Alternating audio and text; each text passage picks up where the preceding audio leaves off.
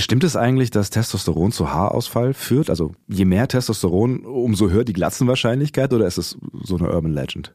Na, man muss sagen, ein bisschen stimmt das, aber die Glatzenbildung, die sogenannte androgenetische Alopezie. Na klar, wer, wer kennt's nicht? ich übersetze es mal auf Deutsch. Ja. Das ist der genetisch vorbestimmte Haarverlust beim Mann. Deswegen androgenetische Alopezie ist Haarverlust. Okay, warum habe ich das gefragt? Weil wir sprechen heute über Hormone im männlichen Körper und klar, da nimmt ähm, Testosteron natürlich eine wichtige Rolle ein als männliches Sexualhormon, gibt aber auch eine ganze Menge anderer. Und ähm, da geht es jetzt nicht nur um Lust und Sex. Ne? Äh, Hormone machen uns gesund, sie machen uns glücklich, sie lassen uns wachsen, sie geben uns gesunden Schlaf, gute Stimmung, Energie und von all diesen Dingen wollen wir doch alle was abhaben, oder? Auf jeden Fall. Also reden wir drüber. Money, der Podcast über Männergesundheit mit Professor Dr. Sommer und Sebastian Sonntag.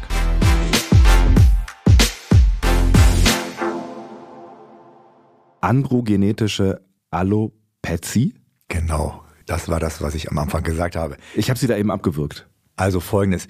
Also die Leute, die den genetischen Haarverlust haben, also die Männer, die das haben und Ja. die die Gene dazu tragen, bei denen sieht es so aus, wenn die viel Testosteron haben, wird dieses in einen Stoff verstoffwechselt, was die Haarfollikel kaputt macht. So. Und dann fallen bei denen die Haare aus. In diesem Falle stimmt ein bisschen bei denen, viel Testosteron führt bei denen wenigstens zur Glatze. Haben wir das auch geklärt? Ich habe für einen Freund gefragt, ist klar. Ne? Wir sprechen heute über Tobias. Den Namen haben wir natürlich wie immer erfunden. 28 Jahre alt, richtig? Ja, das ist der Patient, der ist 28 Jahre alt und wie Sie es richtig gesagt haben, wir verfremden immer den Namen. Ja. Mhm. Warum ist Tobias zu Ihnen gekommen? Also Tobias ist zu mir gekommen, er hat so allgemein festgestellt, dass er so ein bisschen abgeschlagener ist. Äh, So beim Krafttraining hat er gemerkt, brauche mehr Zeit zum Regenerieren. So, dann ist er ein bisschen äh, müde, so ein bisschen müde. Der Schlaf ist auch nicht mehr so tief, wie er früher gewesen ist. Und er wollte sich mal grundsätzlich informieren, ob das vielleicht an den Hormonen liegen kann und was er für die Zukunft tun könnte, damit seine Hormone im guten Gleichgewicht bleiben. Aber sehr gesundheitsbewusst, oder? Mit 28 sich gleich Gedanken über Hormone zu machen? Das ist super gesundheitsbewusst. Man darf aber nicht vergessen, das ist so ein bisschen der Trend, den ich auch immer wieder sehe, ist, dass auch die, also insbesondere die jungen Menschen, die etwas fitnessaffin sind, ähm, natürlich schon Interesse daran haben, dass auch, wenn sie ins Fitnesscenter gehen, natürlich die entsprechenden Resultate da sind. Und wenn man dann merkt, dass die Leistung vielleicht ein bisschen nachlässt, macht man sich Gedanken darüber. Also nicht mehr so richtig fit, regeneriert nicht mehr so wie früher, ja, und hier und da mal ein bisschen abgeschlagen, müde. Wie sind Sie jetzt da vorgegangen, um herauszufinden, was dahinter stecken könnte? Als erstes, wie immer, unterhält man sich natürlich, um zu sehen, ja, was sind die Punkte, Anamnese, habe ich schon gelernt. Genau, richtig.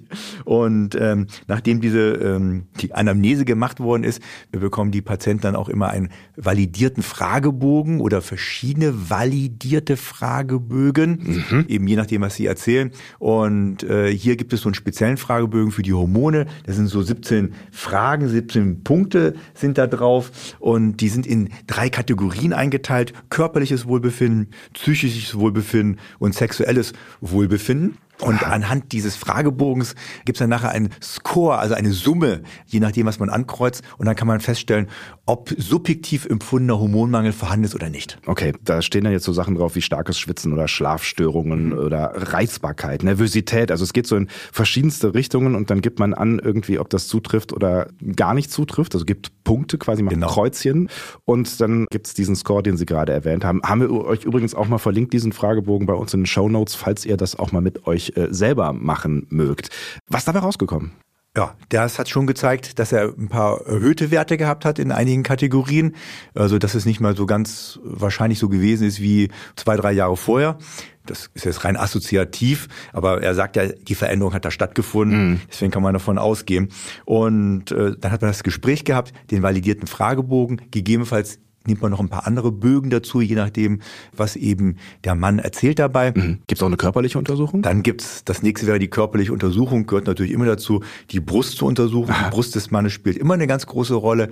Auch hier, das Schlagwort lautet Gynäkomastie, also Verweiblichung der männlichen Brust. Das muss untersucht werden. Aber auch, ob da nicht irgendwelche bösartigen Tumorzellen sind.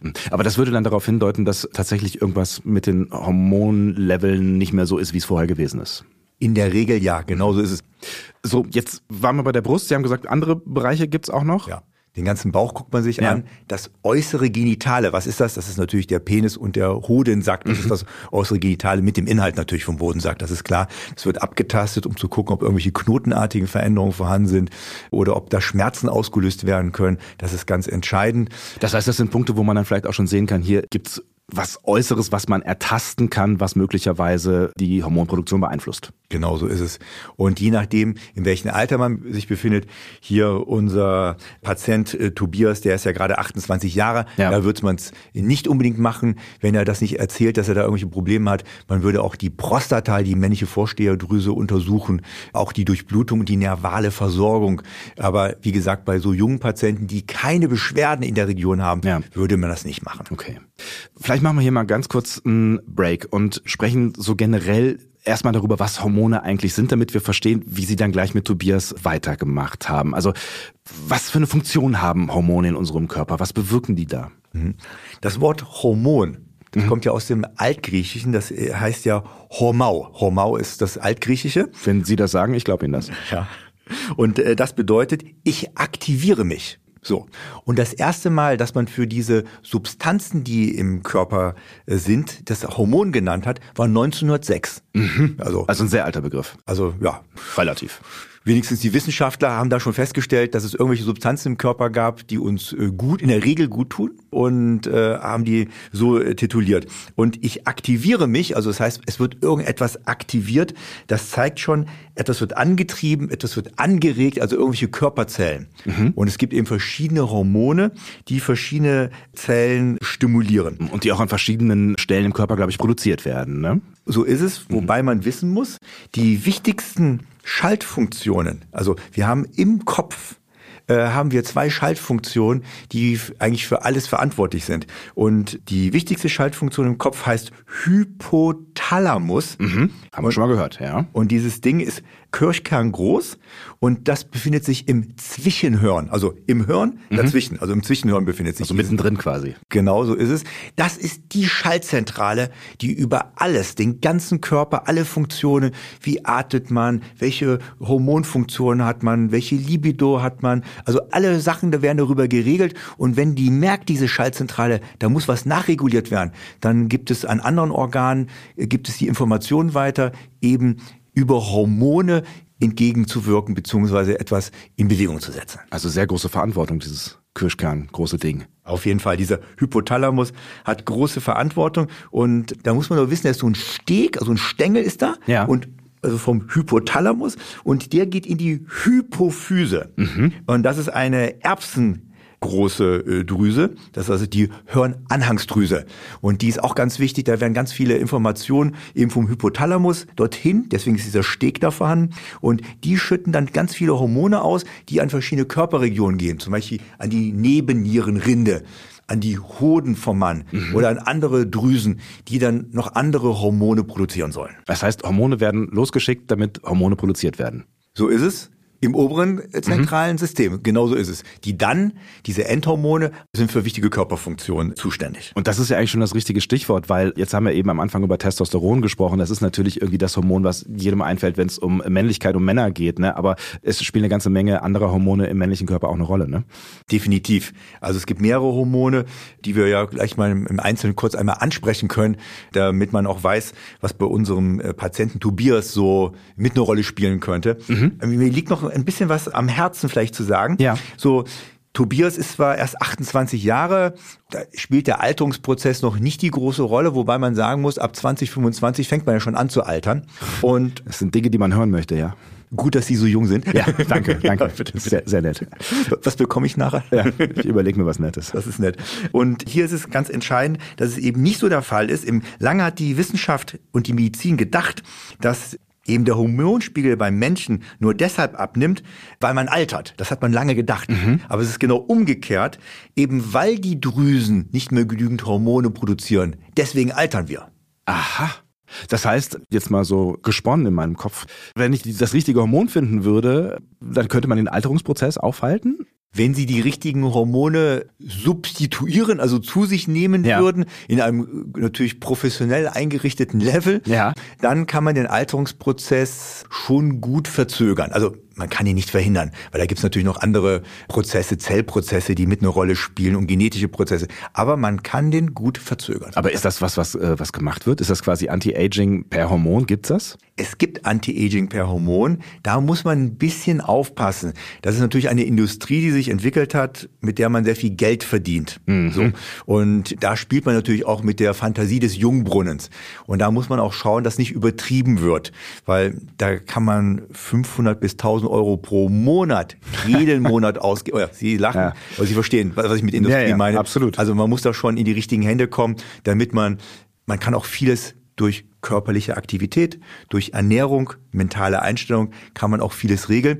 Plus natürlich dann auch ein paar Hormone natürlich zusätzlich zu sich nehmen. Das ist schon klar. Aber man muss nicht dieses große Hormonpaket jeden Tag zu sich nehmen. Und wir sprechen auch gleich noch darüber, was man äh, tun kann, um die Hormonproduktion an der einen oder anderen Stelle vielleicht ein bisschen in die äh, richtige Richtung anzukurbeln. Jetzt sind wir eben dabei gewesen, darüber zu sprechen, welche Hormone noch wichtig sind im Körper. Sie haben gesagt, Sie wollen ein paar ansprechen. Sie haben schon Testosteron angesprochen, das Königshormon des Mannes. Yeah. Also das ist so umfangreich, überall, was es, wie es ansetzt, wo es ansetzt, aber auch, wie wir es durch den Alltag positiv beeinflussen können. Ja. Ganz wichtig, durch Alltagsaktivitäten, aber auch was man tun kann, wenn ein Hormonmangel äh, vorhanden ist. Das müssen wir in der Zukunft auf die Zukunft verschieben. Ist in Ordnung. Das nächste wäre DHEA. Mhm. Also ich spreche es einmal aus, damit man es einmal gehört hat, aber diese Abkürzung reicht vollkommen aus. Das ist ein Dihydroepiandosteron. Also okay. wir bleiben beim DHEA. Ja, gerne. Das ist auch das, was man so, ich sag mal, in der allgemeinen Presse so liest. Mhm. Und das ist etwas, was in der Nebennierenrinde produziert wird. Ja. Und da muss man höllisch aufpassen. Nämlich nochmal zurück zur Anti-Aging-Medizin. Ja. Die Anti-Aging-Mediziner verkaufen das sehr gerne. Auch Männern übrigens. Mhm. Das hat bei Frauen seinen Stellenwert, auch medizinisch gesehen, wissenschaftlich bewiesen. Ja. Bei Männern hingegen ist es eher ein Vorläuferhormon und das heißt, es hat keine direkte Wirkung, sondern dessen Produkte. Deswegen raten wir häufig den Männern davon ab, das zu substituieren, also das von außen aufzunehmen. Ja. Äh, weil, wie und viel gesagt, Geld dafür zu bezahlen, Klammer auf, Klammer zu. Genau so ist es. Mhm. Aber jetzt müssen Sie Folgendes wissen. Es zeigt den Alterungsprozess an. Mhm. Also man darf da hormonell nicht reinfuschen von außen, aber es zeigt schön, ob man sehr viel Stress gehabt hat im Leben. Anhand dieser Levels kann man gut erkennen, ob man schon im Alterungsprozess, ob man da schon gegenwirken sollte. Das heißt, Sie könnten meinen Hormonlevel messen und mir sagen, er läuft gut oder läuft nicht so gut mit dem Alterungsprozess, ja? Am besten natürlich, wenn ich den gehabt hätte vor fünf Jahren und jetzt oder ja. über einen, einen Zeitraum, weil natürlich Hormone sind individuell. Mhm. So. Und das wäre natürlich am besten. Grob orientierend könnte ich Ihnen natürlich etwas sagen, aber Besser wäre es natürlich, wenn man also als Individuum seinen eigenen Hormonlevel eben untersucht und über die Jahre sieht. Da kann man sehen, ah ja, Jetzt haben sie zu stressvolle Phasen. Jetzt müssen wir gegenwirken, vielleicht mit Entspannung oder vielleicht mit körperlichen Aktivitäten oder mit einer besseren gesunden Ernährung, was auch immer. Mhm. Und auf das was auch immer gehen wir gleich auch noch ein bisschen genauer ein. DHEA. Warum ist das wichtig? Also das hat vor allen Dingen mit dem Alterungsprozess zu tun. Dafür ist es wichtig, also als Indikator. Aber ansonsten spielt es beim Mann keine große weitere Rolle, bis ja. auf die Tatsache eben, dass es ein sogenannter Vorläuferhormon, das nennt man auch Mother Steroid, also für Mutter, mhm. äh, also Steroide sind auch Hormonstrukturen, äh, ist, aber die wichtige Take-Home-Message ist, man sollte es in ganz, ganz wenigen Ausnahmen, sollte man es nicht von außen zu sich nehmen, also nicht substituieren und die Finger von weglassen. Verstanden. Nächstes Hormon. Wachstumshormone. Das hört sich ja schon richtig gut an. Also ja, klingt auch so ein bisschen so, als bräuchte man die als erwachsener Mensch nicht mehr. Aber äh, Sie werden mich jetzt eines Besseren belehren. Das ist vollkommen richtig. Mhm. Bei den Wachstumshormonen gibt es zwei, die häufig im Blut bestimmt werden. Mhm. Einmal HGH. Das heißt, warum heißt das HGH? Human also für menschliches, Growth für Wachstumshormon, mhm. HGH. Das wird direkt auch im, im Kopf gebildet und äh, geht dann über den Blutkreislauf an die verschiedenen Organsysteme und beeinflusst die positiv. Zum Beispiel auch das Fett, dass das Fett schmilzt, mhm. ist HGH ganz wichtig. Interessant. Dass, ja, dass wir hier nicht so viele Fettbörserchen haben, mhm. aber natürlich auch für die Muskelwachstum. Für die Muskelwachstum ist aber das Stoffwechselprodukt aus diesem Wachstumshormon HGH, nämlich das IGF-1. Das heißt Insulin-like Growth Factor 1. Wow. Ja, ja, ich, ne, wir haben gesagt, das wird heute hier anspruchsvoll, ne, Freunde? Und das ist halt für die Muskulatur, sehr stark eben für die Muskulatur, wer ins Fitnesscenter geht und guten Muskelwachstum haben will, aber auch für die Zellgeneration, eben, dass man eben jung und dynamisch bleibt, mhm. ganz, ganz wichtig. Okay, also dafür steht Wachstum, also nicht nur größer werden, wenn man irgendwie zwölf ist, sondern ähm, ne, man will ja auch im Erwachsenenalter noch wachsen quasi. Ne? Richtig. Und auch fit bleiben mhm. und dynamisch bleiben und die Zellen sollen sich regenerieren. Das ist so das, der Punkt bei dem Wachstumshormon. Gehen wir weiter. Was haben Sie noch? Ja, jetzt werden die Männer wahrscheinlich erstaunt sein. Östrogene. Und was denkt man, wenn man das Wort Östrogen hört? Äh, denkt man natürlich erstmal an Frauen, ne? weil es ist wahrscheinlich das wichtigste oder eins der wichtigsten Hormone im Frauenkörper. Genau so ist es. Aber auch bei uns Männern ist das entscheidend. Mhm. Ich habe ja vorhin schon mal diese Gynäkomastie, also männliche Brust angesprochen. Das wäre was Negatives. Mhm. Wenn wir zu hohe Werte haben, kann der männliche Körper verweiblichen. Also auch so von der Silhouette. Also ganz entscheidend. Da mhm. müsste man diesen Hormonwert auf jeden Fall bestimmen. Also ein sehr mächtiges Hormon. Ist auf jeden Fall ein mächtiges Hormon fast aber eben in diesem Falle negativ, was ich gesagt mhm. habe, für den Mann. Aber warum brauchen Männer eben diese weiblichen Hormone oder dieses weibliche Hormon und dessen Produkte? Ganz wichtig für die Knochenstabilität mhm. und für den Knochenwachstum. Also da ist Testosteron, das Königshormon und Östradiol sind beide ganz wichtig für Knochenstabilität und Knochenwachstum. Östradiol ist das gleiche wie Östrogen. Genauso ist es. Also so ein hübscherer Name. Also Östrogen ist der Überbegriff ja. und Östradiol, das 17-Beta-Östradiol, ist dann eines der äh, Hormone, die eben als Oberbegriff Östrogen haben. Aber das heißt, auch im männlichen Körper ist immer auch Östrogen zu finden. Und ganz wichtig, dass es da ist. Ja. Also nicht drauf verzichten oder keine Medikamente nehmen. Es gibt Medikamente, die unterdrücken das. Mhm. Ähm, Warum das, will man das machen? Ja, eben beispielsweise, wenn die Männerbrüste wachsen ah, okay. wegen zu viel Weibchenhormon, dann kann man die unterdrücken, aber da muss man sicherstellen eben, dass es nicht zu tief kommt, dieser Östrogenwert, eben wegen um nochmal drauf zu sprechen zu kommen, der Knochenstabilität. Ja. Aber auch Gehirnfunktionen, übrigens, das als Nebensatz, werden mit positiv beeinflusst. Wir brauchen, selbst wir Männer, brauchen weibliche Hormone für positive Gehirnfunktionen. Nehme ich so mit. Ja. Nächstes Hormon. Melatonin. Kennen wir schon wahrscheinlich die meisten kennen das. Hat irgendwas mit Schlaf zu tun. Perfekt. Also das ist dafür da, dass man so einen 24-Stunden-Rhythmus hat, mhm. das heißt circadianen Rhythmus hat und der wird eben zur Nacht ausgeschüttet, wenn man ins Bett geht, um zu schlafen. Also immer vorausgesetzt, dass man keinen Schichtdienst jetzt hat. Ja, da wird schwierig. Da wird sowieso alles schwierig. Ja. Geht das mit den Hormonen durcheinander. Also äh, diesen Schlaf-Wach-Rhythmus. Und das wird in der Zirbeldrüse, also in der Epiphyse wird das gebildet und äh, das bildet einfach dieses Melatonin mhm. und die höchste Konzentration ist in der Regel wenn wir also einen normalen Rhythmus haben, also nicht im Schichtdienst sind, um Mitternacht herum okay. haben wir ganz hohe, hohe Werte und so langsam senken sich die Werte. Hier muss man wissen, wenn man Säugling ist, hat man die allerhöchsten Werte, also Säugling, einjährig, zweijährig, dreijährig. Deswegen schlafen die andauernd. so ungefähr. Also wenn es gut läuft. Schlafen die wenigstens sehr gut, wenigstens mhm. durch. Als Erwachsener hat man dann ungefähr nur noch ein Viertel dieser Werte eines Dreijährigen. Und wenn man dann später noch älter wird, dann hat man nachher nur noch ein Drittel von dem Erwachsenen äh, Melatonin. Und deswegen haben auch so viele ältere Männer Schwierigkeiten mit dem Schlafen.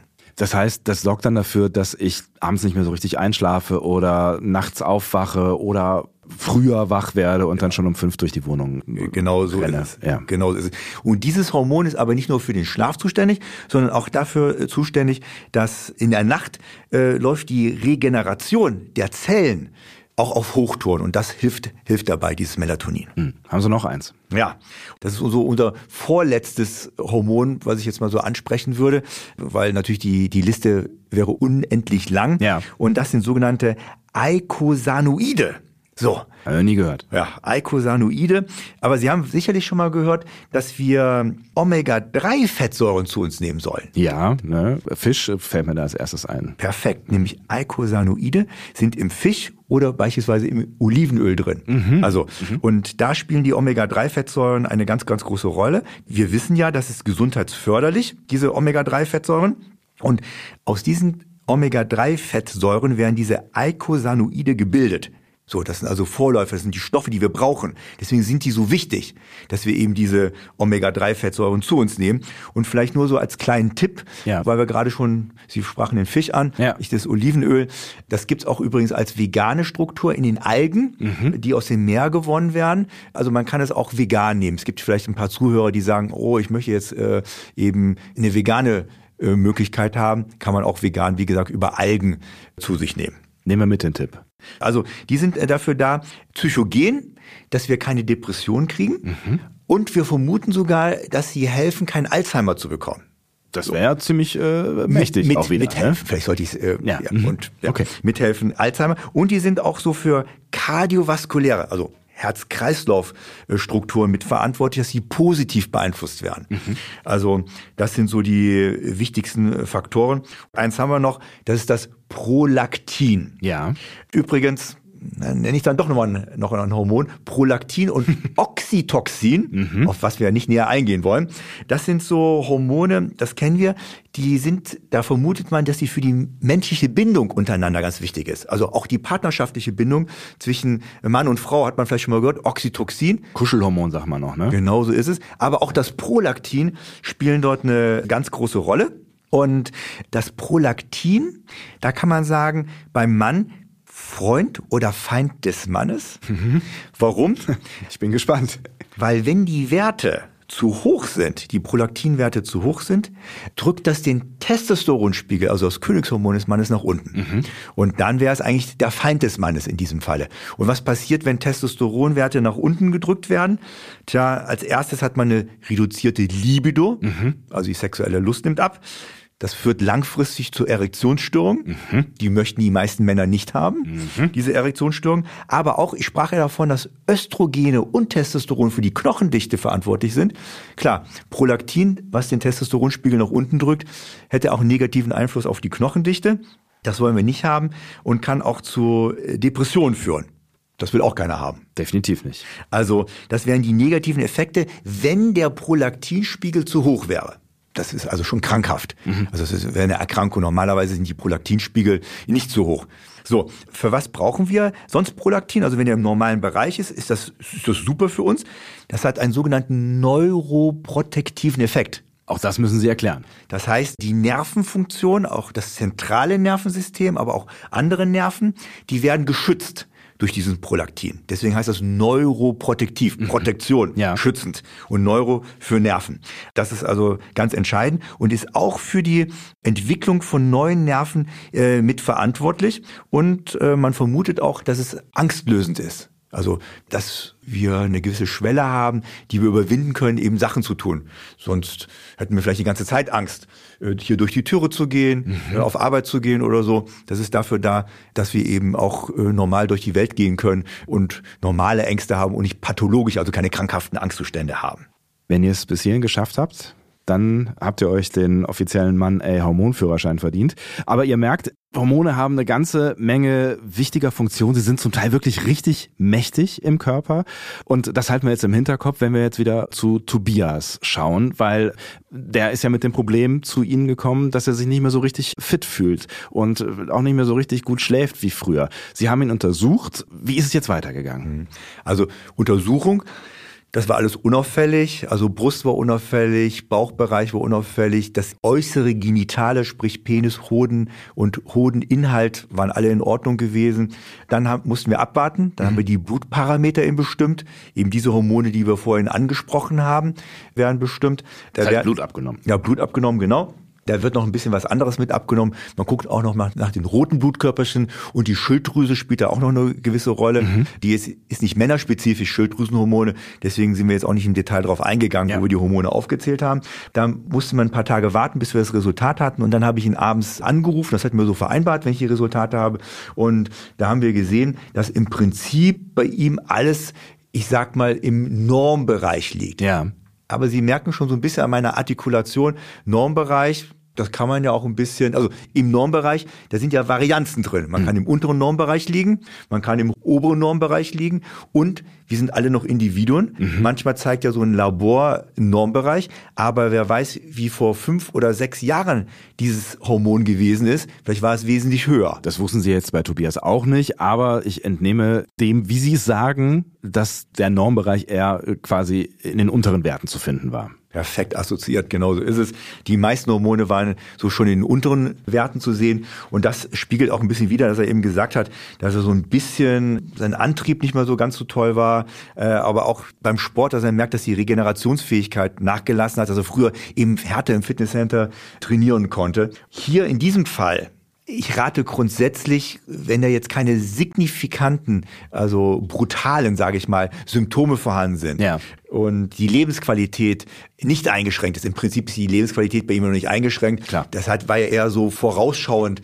Oh, ich merke irgendwie, verändert sich was. Was kann ich vielleicht in der Zukunft tun? Und dann sind wir halt bei Lebensstil verbessernden Faktoren. Mhm. Ernährung, eben körperliche Aktivität und äh, mentale Stärke. Mhm. Das wären so die die Sachen. Und dann wird's für uns alle ja auch ein Stück weit interessant, weil ne, wir haben ja eben schon gesagt, wir können was tun für äh, unseren Hormonhaushalt. Wollen wir diese drei Punkte kurz durchgehen? Was haben Sie ihm geraten, dem Tobias? Also ich habe Ihnen empfohlen, dass er mittags einfach gucken soll, dass er sehr viel äh, Gemüse zu sich nimmt. Also, dass es gemüsehaltig ist. Ja. Und natürlich, dass es mit den richtigen Fetten, also es gibt ja natürlich auch schlechte Fette, mhm. zum Beispiel diese drei Omega-Fettsäuren sind ja gute Fette, ja. dass er die richtigen Fette hier mit verwendet, falls er das Essen äh, selber zubereitet. Hab auch ihm geraten, dass er darauf achtet, weil irgendwann so ab spätestens 30 nimmt auch der Grundumsatz also Grundumsatz, das bedeutet, was verbrennt der Körper, ja. ohne dass wir uns großartig bewegen. Der Grundumsatz nimmt mit dem Alter ab. Mhm. Das bedeutet, wenn wir unsere Ernährung, die wir als 20-Jähriger hatten, beibehalten, werden wir dick. Genau, weil wir einen Kalorienüberschuss haben. Mhm. Und der Kalorienüberschuss wird bekannterweise in Fettpölzerchen umgewandelt. die Fettpölzerchen wiederum, das ist auch ganz wichtig, klauen dem Körper Testosteron mhm. und verwandeln die in Östrogene. Aha. Und dementsprechend Testosteron ist ja das Königshormon, um energiereich zu sein, um stark zu sein. So, wir haben ja vorhin über diese drei Faktoren gesprochen, ja. die hier beeinflusst werden. Da ist es natürlich entscheidend darauf zu achten, dass eben die Fettsubstanz nicht zunimmt. Und deswegen habe ich ihm auch empfohlen, die Kalorien wenigstens mal für sechs Wochen zu zählen, um so ein Gefühl zu kriegen, wo schlägt er über die Stränge, oft ist es einem ja nicht bewusst. Ja. Ich sag mal, dann nimmt man vielleicht oh ja, ich tue meinem Körper was Gutes, nämlich 200 Gramm Haferflocken. Mhm. Ja, und das, das sind schon alle an Kilokalorien drin. Ja. Und äh, dann isst man noch Mittag und am Abend trinkt man vielleicht noch ein Bierchen und ein Weinchen, was ja auch versteckte Kilokalorien hat. Und schon ist man zu hoch ja. in seinem Gesamtbedarf und nimmt zwar am Tag nur ja, 500 Kilokalorien zu viel zu sich, das ist aber im Jahr hochgerechnet zwischen 0,5 bis 1 Kilogramm an Fettmasse. Okay, wenn man so sieht, dann macht es keine richtig gute Laune, ja, ist richtig. So ist es. Und dann nochmal fünf Jahre später? Ja. ja. okay. Sie, Sie verstehen. Und der war ja auch präventiv da. Ja. So, deswegen haben wir das nochmal so besprochen, mhm. dass das ganz entscheidend war. Bewegung, haben Sie gesagt. Ja, und dann Bewegung. Der war ja ein Segen schon im Fitnesscenter, also muskulär war der gut durchtrainiert, mhm. was auch wichtig ist für den Grundumsatz. Also haben Sie Muskeln, verbrennen Sie mehr, selbst in Ruhe. Und mhm. das ist ja das Positive an der Muskulatur. So, der hat aber Defizite gehabt. Trainingsplan haben wir uns angeschaut, so im Ausdauerbereich. Ja, ich sage jetzt mal übertrieben, Pumper. Also ja. das war gut und ja, es sieht ja auch gut aus, wenn der Pectoralis also die Brustmuskeln ja. äh, schön rauskommen und der Bizeps zu sehen ist. Das hat ihm halt Spaß gemacht, das hat ihn halt motiviert. Aber so die Ausdauer, das sieht man ja nicht, wenn er so Ausdauer macht. Vielleicht hier am subkutanen Fettgewebe, das heißt Unterbauch. Ja. Genau, mhm. da wird man es vielleicht sehen. Und an der Definition, wie vielleicht die Schultermuskulatur Einschnitte hat, weil desto weniger man Unterhautfettgewebe hat, desto hübscher sind die Einschnitte. Aber ja, er hat eben kein äh, Ausdauertraining gemacht. Vielleicht mal äh, im Winter Warm-up so fünf Minuten auf dem Ergometerfahrrad im Fitnesscenter gesessen. Aber das hat natürlich keinen Effekt auf das Herz-Kreislauf-System. Und ja, auch Hormone werden positiv beeinflusst. Also wenn das kardiovaskuläre System, also das Herz-Kreislauf-System gut trainiert ist und man eine gute Lungenfunktion hat, durch die Durchblutung werden auch die Hormone, werden die Organe besser durchblutet. Die Hormon Produktion ist besser und dementsprechend die Regeneration der Zellen. Also deswegen ist eben auch wichtig, diesen Ausdauerbereich mit reinzunehmen. Und da reicht es wirklich aus, zwei bis dreimal in der Woche, wenn man absolut keine Lust hat, eben Ausdauer zu machen, mhm. eben um die 20 später vielleicht bis 40 Minuten, je nachdem, wie man sich motivieren kann, ein Ausdauertraining eben in der Woche zu machen. Also das wäre schon perfekt. Also das wäre schon optimal. Und dazu vielleicht noch mit dem Fahrrad zur Arbeit zu fahren. Sehr guter Hinweis. Mhm. Also es ist wirklich ein Top-Hinweis, dass man im Alltag versuchen soll, das zu machen. Deswegen gebe ich ja meinen Patienten gerne Beispiel die Aufgabe, mit ihrem Handy die Schritte diese App anzumachen, um die Schritte zu kontrollieren. Oder wenn die zu faul sind, so einen kleinen Schrittzähler zu haben, den man ja in die Hose hängt, kostet nur zwei Euro, da sieht man die ganze Zeit immer, wie viele Schritte man geht. Die sind dann motiviert, die Treppen zu gehen. Also statt ja? einen Fahrstuhl zu nehmen, gehen die die Treppen hoch. Oder die gehen mal, statt mit dem Auto zum Bäcker zu fahren, äh, gehen sie zum Fuß hin. Ja, und schon spart man sich ein Workout. Ja? So ungefähr. Ja. Apropos Workout, ja. Sie können auch Post-its an den Kühlschrank oder an Türen heften, da steht drei Liegestütz machen. Also Je, je, nachdem, wie fit man ist. Ja. Dann gehen die mehr zum Kühlschrank, ja. Ähm, ich weiß nicht, ob das die richtige Motivation ist, aber gut. Das waren die zwei Punkte, die Sie eben genannt haben und dann ging es noch um die psychische Gesundheit.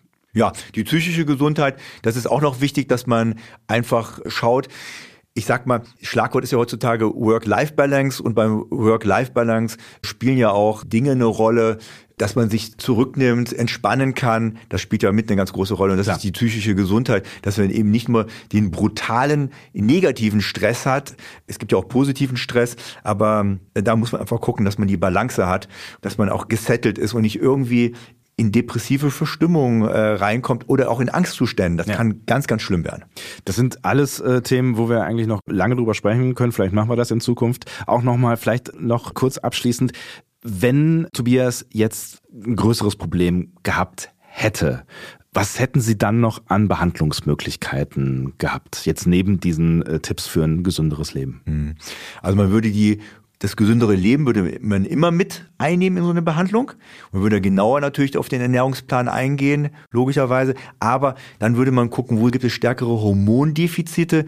Und diese Hormone würde man gucken, warum sind die verändert. Manchmal liegt es daran, dass die Drüsen schon einfach erschöpft sind aus verschiedensten Gründen. Mhm. Oder nimmt jemand Medikamente ein, die eben dafür verantwortlich sind, dass diese Drüsen nicht mehr so viel produzieren. Dann muss man diese Medikamente absetzen oder andere Medikamente nehmen, die eben nicht diesen negativen Einfluss haben. Oder man muss natürlich auch dann Hormone substituieren, mhm. also von außen dazugeben. In Form von Tabletten. Gibt es verschiedene Formen. Mhm. Je nachdem, was es ist, welche Hormone es sind. Tabletten sind möglich. Manche muss man als Gel aufnehmen. Aha. Andere muss man als Injektion, mhm. also als Spritze. Spritze. Mhm.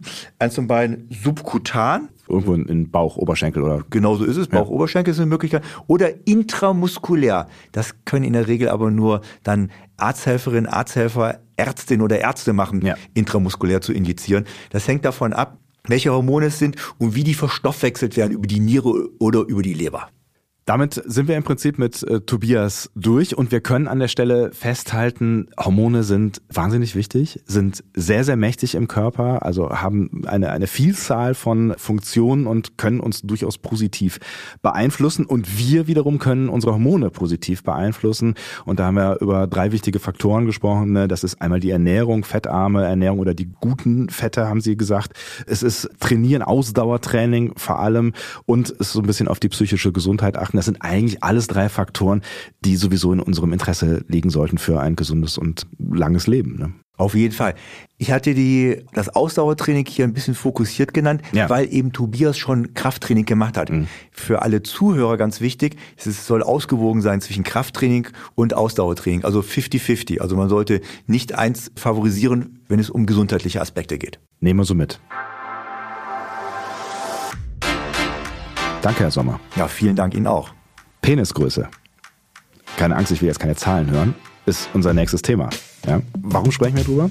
Das wird bestimmt sehr spannend, ja. weil es beschäftigt fast jeder Mann in seinem Leben, hat sich schon mal Gedanken darüber gemacht, über seine Penisgröße. Das allein ist Grund genug, um drüber zu sprechen. Das machen wir in der nächsten Folge. Bis dahin. Tschüss. Ja, und auch von meiner Seite. Bis demnächst.